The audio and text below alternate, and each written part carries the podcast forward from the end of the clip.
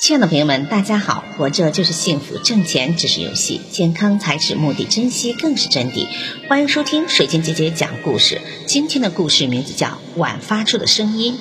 一个人去买碗，他懂得一些识别瓷器质量的方法，即用一只碗轻撞其他的碗，发出清脆声音的碗，肯定是质地好的。但来到店里，他却发现每一只碗发出的声音都不够清脆。最后，店员拿出价格高昂的工艺碗，结果还是让他不太满意。店员最后不解地问：“你为什么拿着这个碗去撞其他的碗呢？”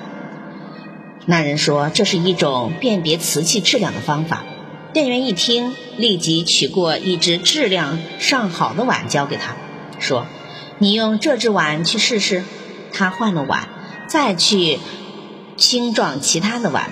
声音变得铿锵起来。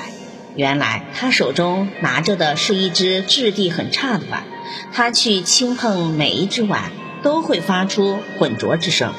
这个故事告诉我们要以客观平静的心去看待生活，看待世界。如果你的参照标准错了，那么你眼中的整个世界也就很难如意了。感谢收听，再见。